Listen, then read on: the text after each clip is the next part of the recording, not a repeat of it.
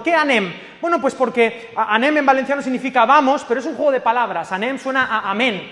Y a veces la espiritualidad, no sé si es la primera vez que vienes a una iglesia, a veces la espiritualidad se ha centrado en el lugar. Como estamos en un lugar sagrado, aquí tengo espiritualidad, pero hago mi oración, digo amén y se acabó. Salgo por esa puerta y la espiritualidad el lunes no existe. Nosotros proponemos que no, que Jesús no vino a proponer una religión, ni siquiera una serie de creencias o dogmas, sino que vino a decirte hay una nueva manera de vivir. Enviado, con una misión, con un guion que cumplir, con un propósito. La sed número uno, la necesidad número uno del ser humano es la necesidad de sentido. Lo comentaba ayer con los valentarios. Hay un libro precioso que eh, se titula El hombre en busca de sentido de Víctor Frank, este psiquiatra que estuvo en campos de concentración nazi y, que hizo un estudio acerca de qué personas sobrevivían y qué personas no. Y resulta que después de sus estudios, luego él inventó, eh, quiero recordar, la logoterapia y demás, un hombre muy reconocido, él llegó a la conclusión de que las personas que tenían más resiliencia, más capacidad de resistir, eran aquellos que tenían un propósito en la vida, una razón. Y hoy en día temo que hay una pandemia de sinsentido. Cuando hablo con los jóvenes, viven en una apatía porque ya lo han probado todo, pero nada les satisface. No hay un llamado, no hay una vocación, no hay una razón para vivir. Y es importante lo que decía Martín acerca de Descubre. ¿Tú ya sabes para qué has nacido? ¿Ya sabes cuál es la misión para la cual Dios te ha traído aquí? Una misión única e intransferible. ¿Ya has leído el guion de tu vida? Porque esto es un guion. Esto es un guion precioso. Anem, Ahora, para ser creyente, para seguir a Jesús, para cumplir con tu misión, no tienes que ser perfecto. Porque en la iglesia hay de todo menos gente perfecta. En la iglesia hay gente rota, gente que necesita la misericordia de Dios cada mañana, cada día. Pero tengo una buena noticia, hay, hay más misericordias que días. Los días se acabarán, la misericordia no. El amor de Dios por ti no se acaba, es eterno porque Dios te ama tal y como eres y no por cómo deberías ser. Porque nadie en toda esta sala es como debería ser, pero Dios te ama. Así que si tú no eres como deberías ser, bienvenido. Este es tu lugar. Esta sala tampoco está como debería estar. Nos falta esa cruz que venga la luz, el techo, el aire. Somos un proyecto inacabado como esta sala. Pero aquí estamos. El día de Pentecostés esperando que Dios despierte algo nuevo en nosotros. Aquel día se despertó una misión. La gente no sabía muy bien para qué estaban allí, pero de repente Dios envió el Espíritu Santo y les llenó, les dio un sistema operativo espectacular, una razón de vivir. Querido amigo que estás aquí, tú no lo sabes, pero tú has nacido para ser humano y para ser humano necesitas ser lleno de Dios, del Espíritu Santo lleno de las ideas correctas, lleno de la voluntad correcta. Eh, permitidme el ejemplo. Si tú eres un iPhone, tú no puedes tener el sistema operativo Android. El sistema operativo Android no va a funcionar con iPhone. Por eso en tu vida cometes errores. Nosotros en la, jerga cristiana le llamamos pecado. Te equivocas. ¿Por qué? Porque tienes un sistema operativo en tu cabeza que tú no has sido creado para tener ese sistema operativo.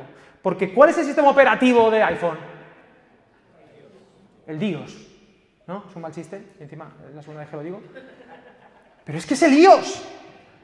Tú has nacido para llenarte del sistema operativo de Dios. Y ese sistema operativo es el Espíritu Santo. Y hasta que tú no digas, Señor, yo quiero trabajar mano a mano contigo, tú no tienes ni idea. Escúchame, escúchame lo que te voy a decir y te lo digo con abrazo de, de Teletubby. Te lo digo, abrazo fuerte. Hasta que tú no le digas sí a Jesús, Tú no tienes ni idea de quién eres. Tú no te has encontrado contigo en la vida. Tú todavía no sabes lo guapo que eres. Tú te crees feo. Y eres feo. Pero Dios te hace guapo. El sistema operativo funciona. Y de repente te empoderas. Recibiréis poder. Te empoderas y de repente te conviertes en una persona con una misión, con un guion, con algo que hacer, con un anillo que destruir. Tienes una misión, un sentido Y el cristianismo no te va a ahorrar sufrimiento, querido, pero le va a dar sentido a tu dolor.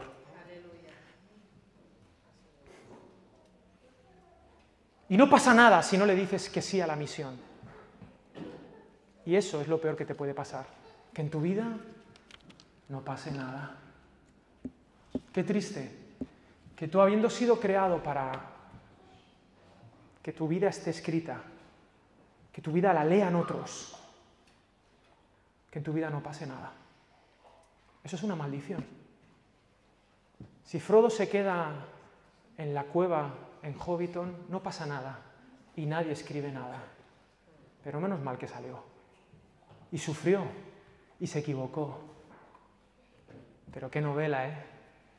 La mejor novela de un autor inglés de todo el siglo XX. Inspirada por mi Señor Jesús. Pero no he venido a hablar de esto, he venido a hablar de la Biblia, de hechos. Alguien que estaba lleno del Espíritu Santo era Pablo de Tarso. ¿Conocéis a Pablo de Tarso? Es nuestro viejo amigo. En el capítulo 9 era un tipo que era enemigo de los cristianos, pero que se convierte, el Señor se le presenta y le dice, pero ¿qué haces tú dando golpes contra el aguijón? Yo hubiera añadido pedazo de burro, pero yo no soy Jesús. Yo soy Jesús, a quien tú persigues.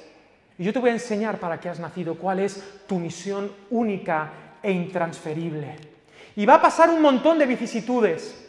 Pero cuando llegamos al capítulo 20 se despide de un grupo de las iglesias, está por Europa, por Asia, y él siente de parte de Dios que tiene que ir a Jerusalén. Y la gente le dice que no vaya, y en el capítulo 21 y 22 la historia es espectacular, porque va a Cos, que es una ciudad, a Rodas, a Pátara, a Fenicia, a Tiro, de allí va a Neápolis y de ahí va a Cesarea, y en cada ciudad donde va, atención, en cada ciudad a donde va el tipo, le dicen, no vayas a Jerusalén, porque allí te van a pasar cosas. Mejor quédate aquí porque aquí no te pasará nada. Donde iba, ¿eh? Pero es que hasta el propio Lucas, el autor de Hechos, el autor de Hechos que es, Lucas, le dice, dice el texto, nosotros intentamos persuadirle de que no fuera. Atención, un escritor de la Biblia diciéndole a Pablo que no cumpliera con la voluntad de Dios. Porque lo quería tanto que no quería que le pasara nada. Pero Pablo tenía un guion que le había dado el director y el guion no era negociable.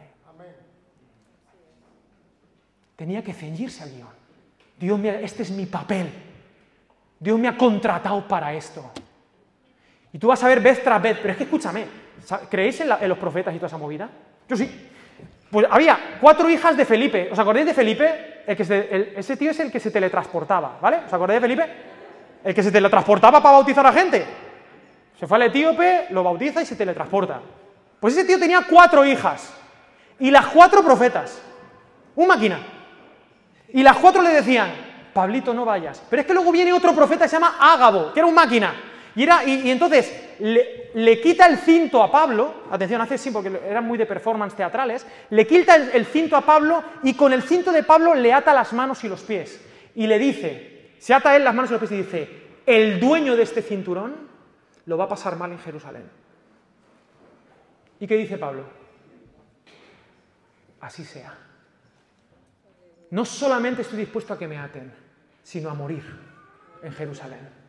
Porque yo tengo una misión que cumplir, que es transformar este mundo con el mensaje, el único mensaje que puede cambiar las vidas, que puede cambiar los matrimonios, que puede cambiar a los jóvenes, a los ancianos y sobre todo el único mensaje que puede dar sentido a tu vida. Porque tú no has nacido. Escúchame lo que te quiero decir y te lo digo. Ya los teletubbies no. Ahora vamos a ir a partir de ahora con los osos amorosos. ¿Os acordáis de esos osos que tiraban corazones? ¿Arcoiris? Pues eso, te estoy tirando un arcoíris con lo que te voy a decir. Tú no has nacido para ganar dinero. Tú no has nacido para jubilarte y estar bien. Tú no has nacido para tener un trabajito de clase media, para ser un buen ciudadano de España. Tú no has nacido, todo eso está bien, está genial, pero tú no has nacido para tocar el piano, para cantar, para hacer conciertos, para ser psicólogo. Tú no has nacido para nada de eso. Eso es parte de lo que eres, pero tú has nacido para ser como Jesús. Para eso ha nacido. Porque la Biblia dice claramente que todo es de Él, por Él y para Él. Y eso incluye tu vida también, aunque no lo sepas. Que sepas que tu vida es para Dios.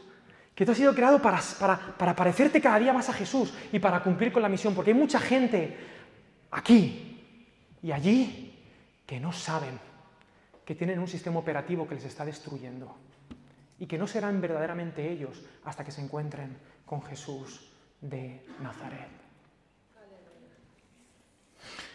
Pablo lo tenía claro. Él quería cumplir con la voluntad de Dios. Y no, no, no estoy leyendo versículos simplemente por, porque la historia es, bueno, llega a Jerusalén y ¿qué es lo que le pasa a Jerusalén? Pues que lo pillan y le dan una paliza. Los judíos le dan una paliza. Los cristianos judíos que llegan allí tampoco se fían de él, porque le dice Jacobo, mira, hay miles de judíos que se han convertido, pero todos guardan la ley y sospechan todos de ti. Lo dice ahí. O sea que él llega a su casa y dice, los de tu casa, los miles de judíos que creen, dicen que tú estás diciendo que hay que romper la ley. Lo puedes leer, capítulo 21. Así que tienes que cuidarte de los nuestros y de los demás. Y cuando vayamos avanzando los capítulos, habrá gente que haga, hará pacto de ayuno. Se juntarán unos cuantos judíos, se raparán la cabeza y dirán, no comemos hasta que lo matemos. Los judíos son, son bonicos, ¿eh? Si tú veías un calvo, huye. Porque no sabías. Igual aparecía por ahí Martín y te iba a... Pero ahí está Pablo, porque sabía que tenía una misión, tenía que compartir, porque cuando lo pillan, lo sacan del templo y está en las escaleras y dicen, explica tu caso. dice, te lo voy a explicar. Y el tipo aprovecha para qué? Para hacer lo que tenía que hacer, lo único que tenía sentido, porque el tipo era ciudadano romano, lo va a decir ahí. El tipo tenía carrera, no, máster, doctorados bien posicionado, un hombre viajado que hablaba idiomas, todos los que quisieras. Un tipo con una formación que aquí nos come absolutamente todos, no solamente teológica, sino también, digamos, filosófica, creativa, artística. Pero él sabía, que no había nacido para nada de eso, sino para decirle al mundo que Jesús estaba vivo. Y estaba dispuesto a morir para decirle al mundo, Él está vivo. Un ser humano ha vencido al problema del ser humano, que es la muerte. ¿Qué es tu problema? Tu problema no es que te faltan 300 euros para pagar la luz o 300 euros para pagar la gasolina de esta semana. Ese no es tu problema. Tu problema no es la enfermedad que tienes. Tu problema es que te vas a morir. Eternamente, tío. Ese es el problema. Y Pablo dice, yo sé dónde está la salvación de ese problema. La salvación se llama la resurrección de Jesús. Y si confías en Él, vivirás. Vivirás. Y el problema que tienes, que es la muerte, se te irá. Y las demás cositas son detalles, son parte del guion. Parte del guion. Y eso Pablo lo tenía clarísimo.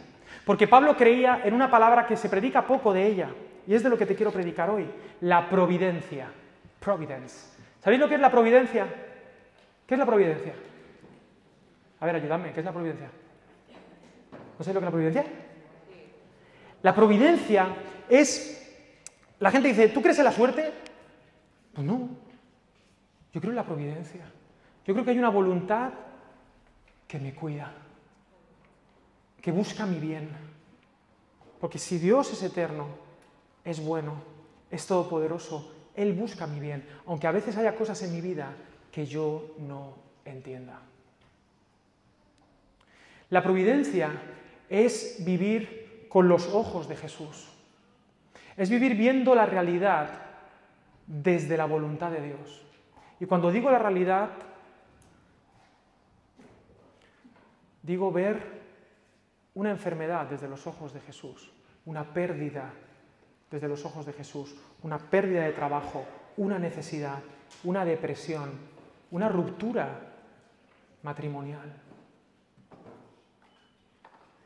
Desde el amor de Dios. Porque Dios te ama. Y cuando uno vive con esa mirada providencial, uno vive de acuerdo al guion y se equivoca menos. La providencia de Dios daba sentido a Pablo. Él lo iba a pasar mal. Le dan una paliza y termina la paliza y se pone a predicar. Lo meten en la cárcel y le preguntan y se vuelve a poner a predicar. ¿Y dónde está Dios en medio de todo eso? Dios está atrás, viendo a su actor, a Pablo. Está atrás, atrás de la cámara, diciendo, vamos, vamos. Me hace mucha gracia. Acompáñame, si quieres, por, aquello de que Alex no abre la Biblia. Venga, Hechos, Hechos 23, un versículo, ya está, con esto me lo quito. Hechos 23. ¿Estáis bien familia o hace un calor aquí? Hace calor, ¿no? No tanto, yo estoy aquí torrado. ¿Será, ¿Será el Pentecostés que estoy encendido? Y el Pentecostal que hay en mí se está aquí. ¿Eh? Hay mare. Pero escúchame, en Hechos 23 dice que se juntó el versículo 11, atención, después de darle una paliza, pasan varios días, predica, dice el, en Hechos 23, versículo 11, ten ánimo, Pablo, pues como has testificado de mí en Jerusalén, así es necesario que testifiques también en, en Roma. Versículo 11, a la noche siguiente se le presentó el Señor. O sea, tú imagínate, Pablo, después de la paliza que le han dado, del interrogatorio, ¿dónde está Dios? ¿Dónde está Dios cuando se sufre? ¿Dónde está Dios cuando lo paso mal? ¿Qué sentido tiene este dolor? ¿Qué sentido tiene esta injusticia?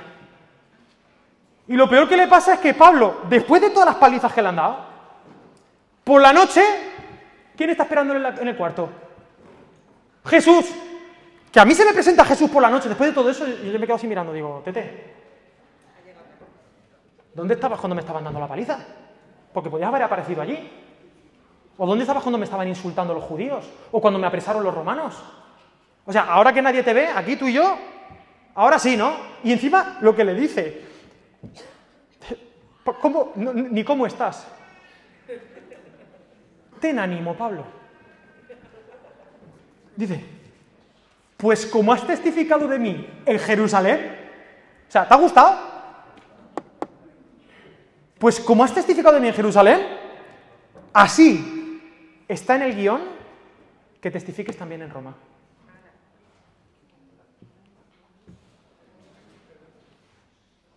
¿Qué te parece eso? Pues déjame decirte una cosa. Yo a lo mejor estoy como una cabra. Estoy loco. Pero si Dios es real, si Dios es el ser más amoroso, más inteligente, más poderoso del universo, es el creador de todo y de todos. Y a mí esta noche se me presenta Jesús de Nazaret en mi cuarto y me dice esto, yo le digo sí y amén, porque no tengo un plan mejor para mi vida que hacer la voluntad de ese Dios que me ama. ¿O tú tienes un plan mejor para tu vida? Es que tengo que ir a las 8 a trabajar. Es que me quedan dos años para jubilarme. ¿Tú tienes un plan mejor que hacer la voluntad de Dios? ¿En serio? Por eso te pregunto esta mañana, no qué quieres tú, sino qué quiere Dios de ti. Porque lo que quiere Dios de ti es mejor que lo que quieres tú. No todo es patiment, no todo es sufrimiento, pero a veces habrá que pagar un precio por la misión. Y no, esto no lo digo para la gente no creyente o para los amigos que están aquí, que son agnósticos o tal. Esto se lo digo ahora a los cristianos que son de nuestra comunidad o de otra comunidad, o yo qué sé, que están en el nivel 6 o el nivel 8 de los Super Saiyan o lo que sea, ¿vale? Los super guerreros del Spy. No sé en qué nivel estás, pero si seguir a Jesús no te está costando nada, no estás siguiendo a Jesús.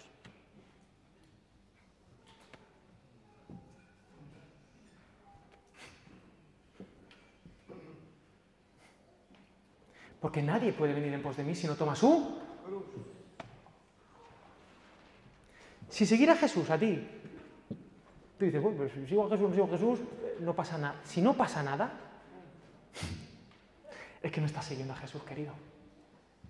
Estará siguiendo unas creencias, una religión, estará siguiendo un club, una comunidad, pero seguir a Jesús te va a costar todo.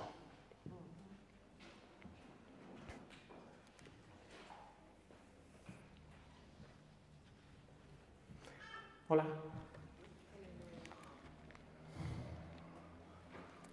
La providencia. ¿Por qué Pablo está tan seguro? Mira, Pablo parecía el tipo más débil de allí, pero ¿tú sabes que era el protagonista de Jerusalén? Le pusieron 600 soldados para protegerle. 600 soldados. Lo querían matar, pero él sabía que tenía una misión y que tenía que seguir el guion. Tenemos un director. Me gusta, me gusta esta idea. Vivimos en un drama. Lo decía Calderón de la Barca. La vida es teatro, ¿no? El teatro de la vida.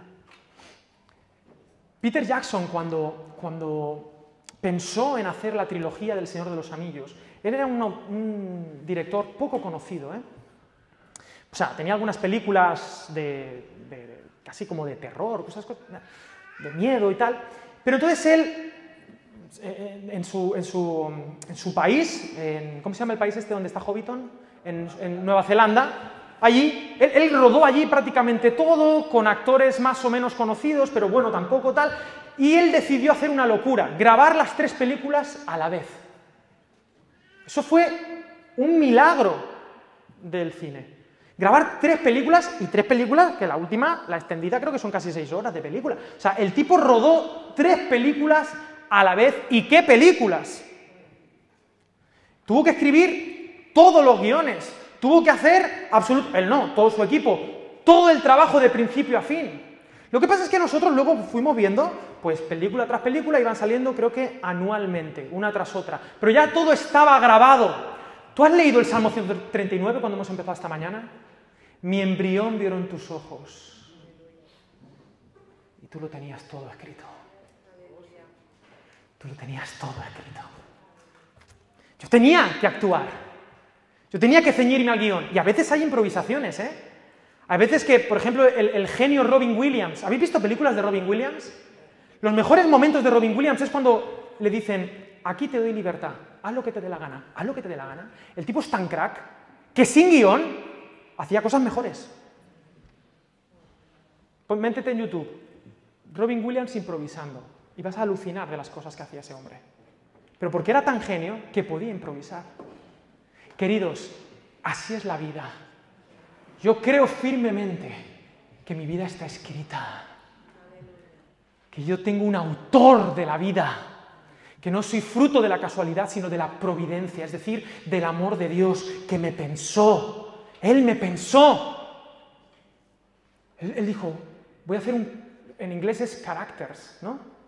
Voy a, hacer, voy a hacer un personaje, un carácter, y va a ser así, así, así. Va a ser así, así. Y voy a ponerle este atrecho. Voy a... Y este va a ser su guion y va a poder improvisar aquí, aquí. Cuando sea madurito ya podrá hacer algunas cositas. Él por su cuenta. Mientras tanto que se ciña y luego aquí al tal. ¿Y tú sabes lo que es el pecado? En esta metáfora, ¿os gusta esto de las pelis o, ¿sí? Me da igual, lo voy a hacer igual. ¿Tú sabes lo que es pecar?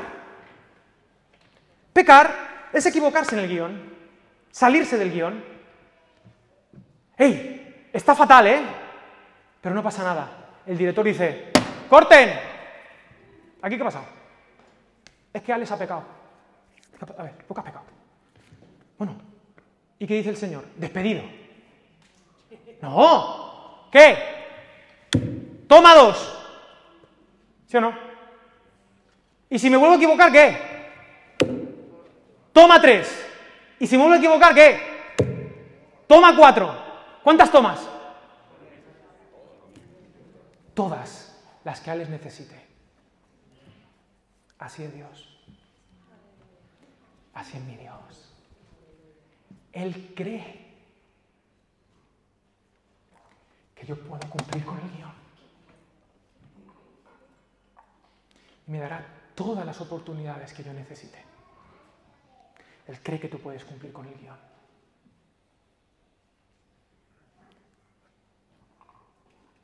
Porque tú vives para tu director. Y a veces Él no te dirá muchas cosas, Él estará como cuando Jesús con Pablo, ¿no? Ahí, Pero cuando necesites sentarte a solas con el director, tú no te preocupes que el director va a ir a ti y te va a hablar. Porque este, yo, no creo en una fe teórica, eh, filosófica. Yo esta mañana me he reunido con el director. Esta mañana he hablado con él. Y esta mañana él ha hablado conmigo.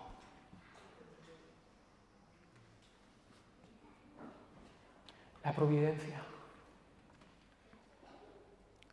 Por tanto os digo, no os afanéis por vuestra vida, qué habéis de comer o qué habéis de beber, ni por vuestro cuerpo qué habéis de vestir. ¿No es la vida más que el alimento y el cuerpo más que el vestido?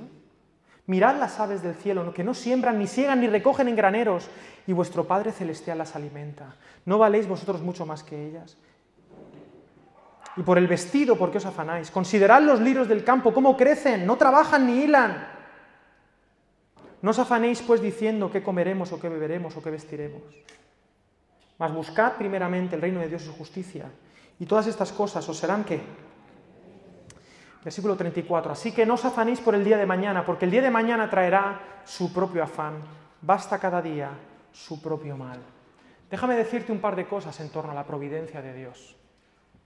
Número uno, Dios quiere hablarte y cuidarte. Esto es muy básico, ¿eh? Pero la gente vive creyendo que Dios no quiere hablarle y cuidarle. Cuando uno vive sabiendo que está en la peli correcta, uno sabe que el director quiere hablarle, quiere comunicarle su voluntad y quiere cuidar. Querido, hay gente que... Yo, esto, yo no era consciente de esto, porque yo creo que por educación de mis padres tuve la suerte de saber, desde que tengo conciencia, que Dios quiere amarme y cuidarme. Y de saber que yo soy el favorito de Dios, el hijo amado de Dios. Yo no sé eso desde que, desde que tengo conciencia. Yo jamás he dudado en mi vida del amor de Dios, nunca. Yo no sé lo que es creer que Dios no me ama. Pero he descubierto que hay gente que no lo sabe. Hay gente que cree que Dios tiene apuntaditos los pecaditos ahí para hacértelas pagar. Hay gente que cree que tiene la negra, ¿Se entiende eso? Hay gente que cree que tiene una maldición. Hay gente que cree que está pagando deudas de cuando tenía 20 años. Hay gente que cree que Dios está súper enfadado. Hay gente que cree en el karma, en los chakras, en el ojo por ojo y diente por diente. Hay gente que vive en esa mentira. ¿Y sabes qué es lo que pasa? Que cuando uno vive en la mentira, se la cree y vive de acuerdo a ella. Y aunque Dios no para de bendecirte, tú no lo sabes, no lo puedes sentir, porque vives con las gafas equivocadas de la mentira de que Dios no te ama, de que tú no das la talla. ¿Y sabes qué pasa? Cuando uno no tiene ese amor de Dios, uno vive con miedo. Porque lo contrario del amor es el temor. Y la gente hoy vive con miedo. ¿Miedo a qué? Te digo, no sé, cinco miedos. Uno, a que te descubran. ¿Sí o no? A que te pillen. Alex, tú no sabes lo que yo he hecho. ¿Miedo a qué? A no ser amado por los demás.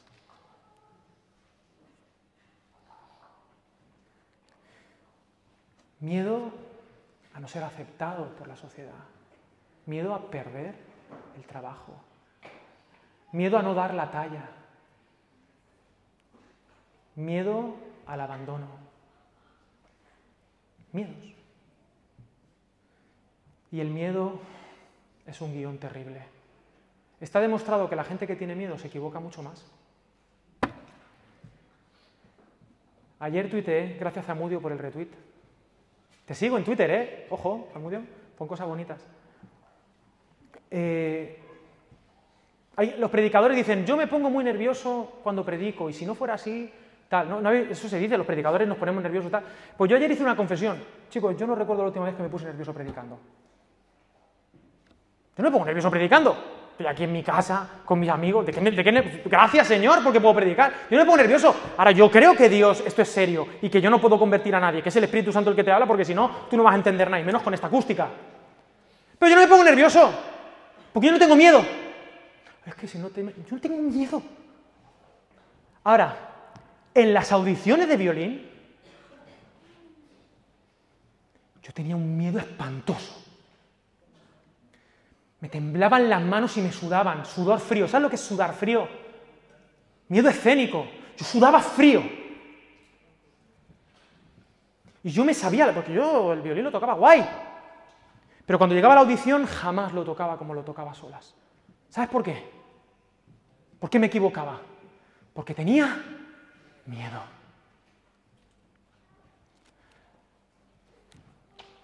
Por eso Jesús de Nazaret, cada vez que se encuentre contigo, lo primero que te va a decir, ¿sabes qué va a ser? Hey, Alex, no temas. No temas. No temas. Así empezaba él, ¿no? ¿No se acuerdas o no? Decía, no temas.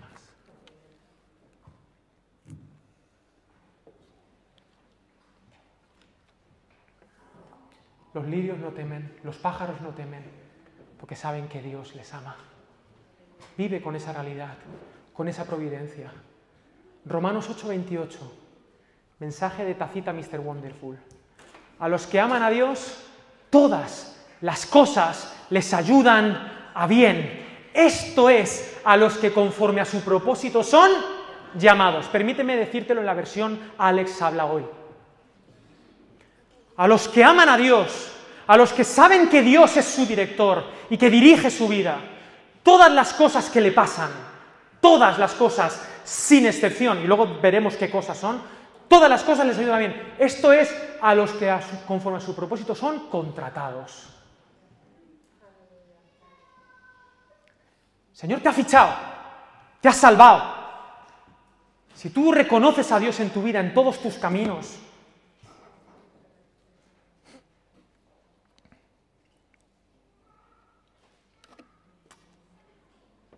Reconócele en todos tus caminos y Él enderezará tus sendas. Todas las cosas. Y este versículo no es para decir a ver a quién ha elegido Dios, a quién no. Porque este versículo está en Romanos y todos los destinatarios de Romanos han sido elegidos. Todos. Esto no es para que pienses en si mi abuela ha sido elegida, mi prima. No. Dios te ha llamado a ti. Pues que sepas que todo lo que te pasa es para bien. Y todo es todo. Todo es tu enfermedad todo es tu ruptura, tu pérdida, tu dolor. San Agustín dijo, no yo, tu pecado. Que sepas que tus errores, si hoy, amas a Dios, es para tu bien. Porque tú te acercas a Jesús. Muchos de vosotros, no todos, no lo sé, pero muchos de vosotros os acercáis a Jesús porque pecasteis y fuisteis conscientes. Y llegasteis a un punto de, de, barro en vuestra vida que no tuvisteis más remedio que acudir a Dios. Y si yo hubiera sido Dios, te hubiera dicho, a buenas horas mangas verdes. Ahora vienes. Ahora vienes. Cuando, cuando ya no tienes solución, es que vienes a mí, ¿no? Yo. Pero yo no soy Dios. Mi Dios te ama tanto que te dice, Salud. Mi Dios te ama tanto que te dice, me encanta que hayas venido. Llevo años soñando con este momento.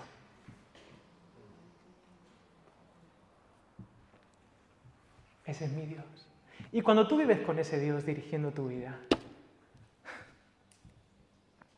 ¿Tú crees que yo no tengo miedo, por ejemplo? Cuando, perdóname, yo sé que... ¿Estáis bien? Yo estoy bien, sí, me da igual. Si sabéis cómo me pongo, ¿a qué me invitas? Que yo no tenía miedo cuando compramos esto. Yo llevaba dos años de pastor y sin nombrar. ¿Qué dos años? No, no, un año y pico. Con amigos cercanos diciéndome que esto no era de Dios.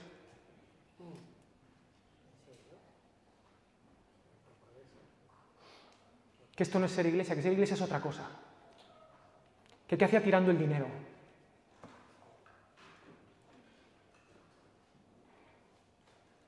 Que yo no tenía miedo de que se riera el diablo en mi cara, de que la iglesia no respondiera. Porque en las arcas de la iglesia, tú sabes lo que había.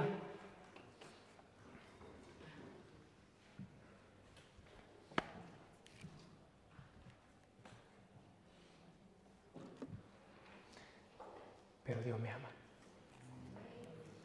Y Dios tiene una misión. Y yo sabía que en el guion esto estaba escrito. Y no teníamos un duro, pero yo tengo un Dios que es el Dios que lo tiene todo. Es el director. Y cuando hacen falta cosas, las cosas vienen. Porque si tuviéramos que esperar a que vinieran los recursos, yo no hubiera hecho absolutamente nada. Ni el primer disco. Yo tenía un duro para hacer las primeras canciones. Perdóname que me ponga tan... No quiero contar demasiadas cosas de mi vida. Pero cada vez que yo he hecho algo, no ha sido porque tenga ni el dinero, ni los recursos, ni las fuerzas. Ha sido un acto de obediencia al director. Padre, ¿qué quieres que haga ahora? Y lo hice. Y me equivoqué. Y pequé. Pero tío, le dije que sí a Dios. Que sí. Y le dije que no a mi piano.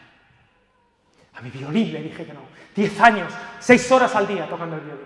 Seis horas.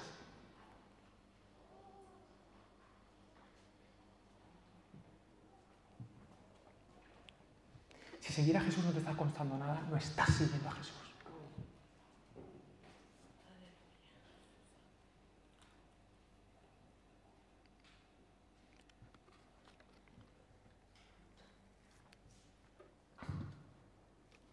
Interpreta tu vida como un guion escrito por Dios y confía en Él. A los que aman a Dios, todas las cosas les ayudan a bien. Todas. Todas. Invierte en el reino de Dios. Dios lo hace, Dios quiere hablarte, te cuida, Salmo 19. Pero Dios solo demanda una cosa de ti, buscad primeramente el reino de Dios y justicia. Eso es la providencia. ¿En qué medida esta situación, en qué medida puedo hacer la voluntad del director en este momento? Cada, cada día de tu vida, cada circunstancia de tu vida es una oportunidad para hacer la voluntad del director. Aprovechala y conviértete en Jesús. Aunque seas un torpe, un pecador, Dios, Dios te ha fichado, tío. ¿Entiendes lo que quiero decir? Es que tengo ganas de llorar no por nada, pero porque soy así, soy... Tengo ganas de llorar porque Dios es bueno. Y también tengo ganas de llorar porque tú no estás aprovechando la oportunidad que Dios te está dando. Busca primeramente. La voluntad de Dios es para mi presente, no para mi futuro. Su providencia es para hoy. Ahora bien, para conocer la voluntad de Dios, solo hay una cuestión que tienes que hacer. Estar disponible. Decirle al Señor que, heme aquí, envíame, envíame a mí, anhelo que me envíes a mí. Y en lugar de eso estás pensando en sí, ay, Jesús, María y José y todos los santos. Estás pensando, ¿en qué estás pensando, tío? Es que hay que ser sabio con mi tiempo, pero... Que tienes que ser sabio con tu tiempo, pero tú sabes quién es tu Señor. Tu Señor se murió con 36 años o 35 en la cruz del Calvario. Y era el Hijo de Dios. Y entregó su vida por mí. Y tú me pides que yo sea sabio con mi tiempo. Mi tiempo es de mi director. Y lo que Él me diga voy a hacer. Porque Él murió por mí primero. Y si hace falta, daré lo que sea por mi Señor. ¿Sabes por qué? Porque Él lo merece. Él merece mi tiempo, mi dinero, mi fuerza, mi inteligencia, mi formación, mis dones, mis talentos, mi creatividad, mi imaginación, mi valor y toda mi voluntad son para Él. No me conformo con menos. Y me gustaría que me acompañaran los valientes. No los perfectos, los valientes.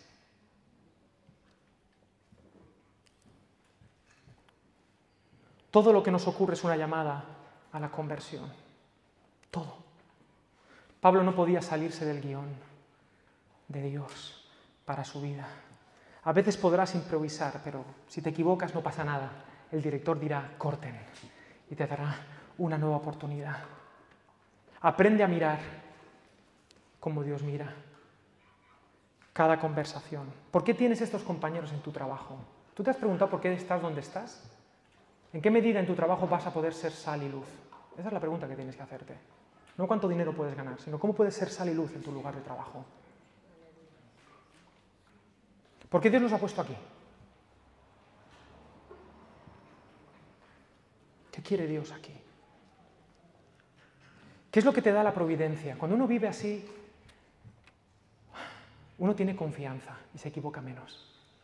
Yo creo que todo pecado en realidad es falta de confianza en Dios. Sin fe es imposible agradar a Dios. Hacer la voluntad de Dios es confiar en Él, confiar, como un niño pequeño. Yo quiero seguir siendo ese niño, ¿sabes? Quiero ser sabio en algunas cosas, pero quiero ser un niño en otras. No me quiero... Hay gente que se complica la vida mucho, que hace demasiadas cuentas. Un niño tiene una intuición y dice esto, esto, esto sabe a Dios, esto hay que hacerlo. ¿Por qué? No tengo ni idea, pero hay que hacerlo así. Que ser ese niño. Que Dios no, permita que mi niño se muera. Y contentamiento. Contentamiento no es conformismo, pero hay dos maneras de vivir, amargado o contentado. Y hay gente que le pasa poco y vive amargada, con lo poco que le pasa. ¿Los conoces? Viven amargados. Ay, es que tal, es que tal. Y siempre la culpa lo tiene el otro. Porque tú mereces todo. Todo, todo, tú, tú nunca eres el malo. Pero te pasa todo lo malo. Es que me han hecho daño, es que mi padre me dijo, es que mi madre me dejó, es que mi abuela me deshizo, es que me esto, es que me echan de los trabajos siempre. Digo, míratelo, porque aquí el mínimo común denominador eres tú, no los trabajos. Gente que vive amargada. En la iglesia igual. Les pasa lo que sea, no avanzan. Ay, es que tal. Pero luego hay otras personas que tú dices, pero esta persona cómo sonríe. ¿Por qué esta persona sonríe? Tiene derecho a sonreír esta persona. Con un cáncer terminal. ¿Qué hace sonriendo esta persona?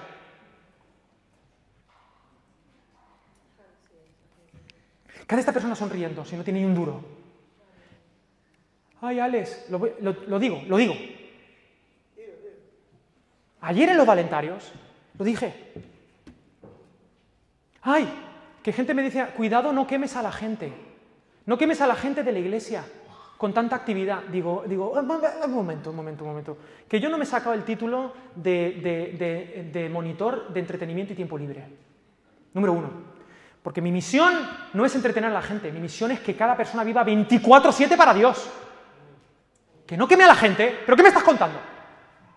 Luego hay gente que no se involucra y no es porque no tenga tiempo, porque ayer había gente ahí, no digo que si no viniste ayer no, o sea, no pasa nada, sé que cada uno tiene sus cosas, pero yo veo gente que le cuesta llegar a fin de mes, que hace sus 40 horas, que tiene uno, dos, tres, cuatro y cinco chiquillos o los que sea, y aquí están fieles como Dios manda, sirviendo al Señor.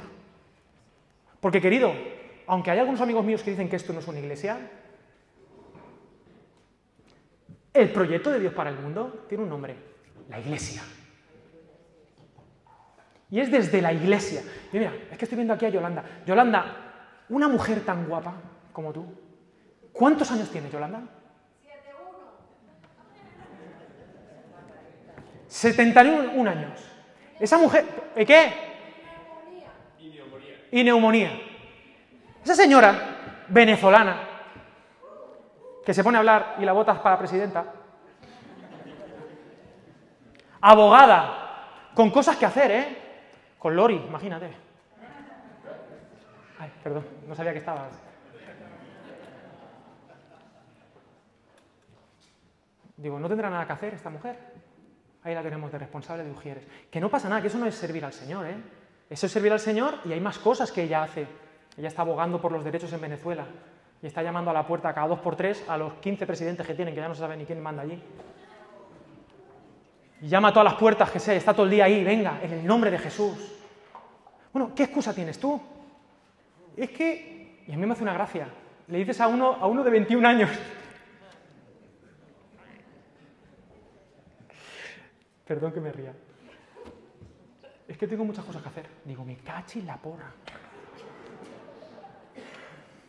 Con 21 años, tío. Con 21 años puedes estar tres semanas sin dormir. ¿Qué dices? Estás perdiendo tu vida por no servir a Dios y entrenarte para ser como Jesús. Está, Ale, no te enfades. Es que ya no sé qué hacer con los de 21 años.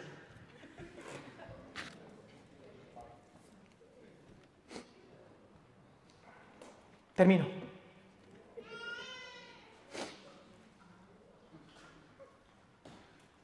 Providencia. El ejemplo más claro de la escritura para la providencia no es Pablo, es José. ¿Te acuerdas de José? José, José, todas las papeletas para ser un amargado, ¿eh? Lo venden los hermanos, los hermanos lo venden como esclavo. ¿Aquí hay alguien que tiene un hermano que lo ha vendido como esclavo? ¿Que lo hayan intentado matar? Y que para no matarle lo meten en una cisterna, en un desierto, y lo venden como esclavo a, los árabes, creo, no sé qué. Exacto. Que se va a Egipto como esclavo, que llega a la casa de un tío y el tío curra y le acusan falsamente, falsamente. No voy a decir el caso reciente, pero le acusan falsamente. Porque, porque las mujeres son igual de malas que los hombres. Porque la igualdad existe en maldad. Y la potifera esa, que no tiene nombre, pero yo le tengo un apodo, luego me lo preguntas, la esposa de Potifar, intentó, y este tipo era tan íntegro que dijo no, y por ser íntegro, a la cárcel. Se podía haber amargado, ¿eh? Sale y, en la cárcel ayuda a políticos corruptos, a dos, al copero y al panadero, y les profetiza, mira, oye, tú, a ti, tú vas a salir de la cárcel y tú también, pero tú con cabeza y tú sin cabeza, pero los dos vais a salir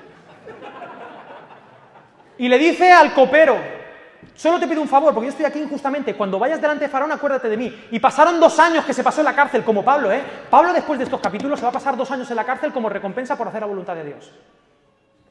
Dos años en la cárcel se pasa José, y Faraón tiene un sueño, las vacas flacas, las vacas gordas, ¿te acuerdas o no? Y él sale, y en lugar de enfadarse y decir, Dios, eres lo peor que me ha pasado en mi vida, dice, yo te interpreto el sueño, vienen siete años de escasez y voy a salvar a una civilización entera del hambre. Y Dios, que es el director, cada vez que veía a José sufrir decía, este tío va a salvar una nación entera. Aguanta, José.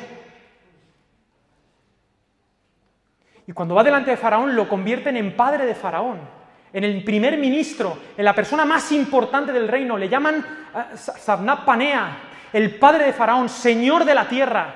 La gente dice, no levantaban ni una mano sin pedirle permiso a José ni un pie. En todo Egipto, si tú hacías así, tenías que pedirle permiso a José. Y cuando pasaba con su carro, tenían que, tenían que postrarse y decir, ahí viene padre de Faraón. Ahora, yo creo que este podría tener guardado aquí, cuando yo pille a mis hermanos. ¿Sí o no? Como la providencia permita que yo pille a mis hermanos, se van a dar cuenta de cómo a pesar de lo que ellos han hecho, de lo malos que son, cómo yo me he labrado mi futuro y los voy a reventar. ¿Y qué pasa? Efectivamente, llegan los hermanos allí. Sí, claro, llevaban 20 años sin verlo y el tío pues iba al Egipto, todo maquillado, con los ojos así, ¿sabes? Con las uñitas negras, como algunos son jóvenes ahora que van con las uñitas negras. Todo faraón, todo depilado, total. Con la depilación. No lo reconocieron. Porque estos iban todos hebreos, los hebreos ya sabes cómo son, todos barbudos, así destartalados, con las cortinas de Charlton Heston, así, yo qué sé. Y este, no lo reconocieron. Pero entonces él, al final, dice, yo soy José y os voy a matar a todos. No, mira lo que dice. Ahora pues, no os entristezcáis ni os pese el haberme vendido aquí, pues para preservar vidas me envió Dios delante de vosotros. Porque en estos dos años ha habido hambre en la tierra y todavía quedan otros cinco años en los cuales no habrá ni siembra ni siega. Y Dios me envió delante de vosotros para preservaros un remanente en la tierra y para guardaros con vida mediante una gran liberación. Y en la mesa del Señor José, la providencia hizo que José no guardase rencor a nadie, porque él sabía que todo lo que le había pasado era porque Dios amaba a José. ¿Entiendes lo que te quiero decir?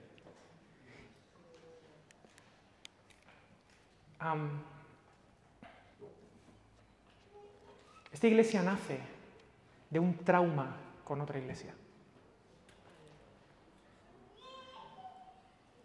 Pero yo hoy le doy gracias a Dios. Porque sin aquel trauma, esto no hubiera pasado. Mira, mira lo que tenía Dios pesado. ¿Y sabes qué? Esa iglesia, cuando inauguremos esto, ellos van a venir, van a predicar conmigo y van a dar gracias a Dios por aquello que nos pasó. Porque Dios siempre está escribiendo historias de reconciliación. Porque cuando uno vive en la providencia de Dios, uno sabe que Dios le ama de manera incondicional e inmerecida. ¿Cómo no voy yo a amar y a perdonar a los demás de manera incondicional e inmerecida? ¿Entiendes lo que te quiero decir? Vive en esa dimensión. En esa mesa de la providencia hay reconciliación. Por favor, lo sugieres. Y quiero a Maxi, porfa. Quiero mucho a Maxi, en lo personal, pero ahora lo quiero aquí también. Con la guitarra, que nos ponga un poquito de música.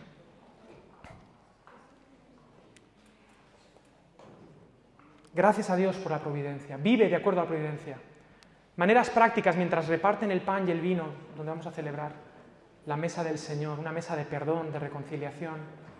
La única condición es reconocer que en esa mesa está tu hermano mayor, está el Señor de la tierra, que te perdona, que tú intentaste matar. Vivir en la providencia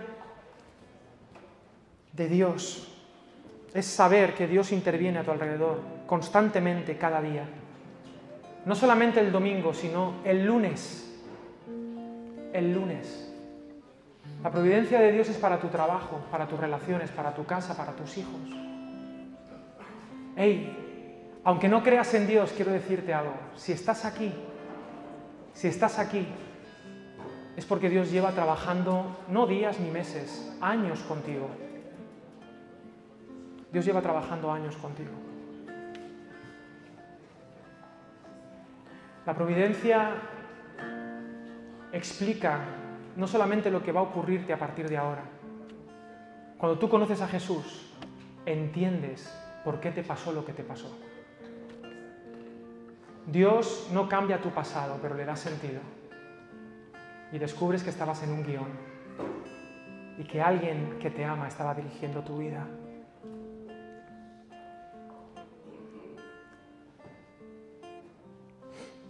Jesús vivió siempre de acuerdo, sabiendo que el Padre le amaba. Y por eso fue capaz de ir a la cruz.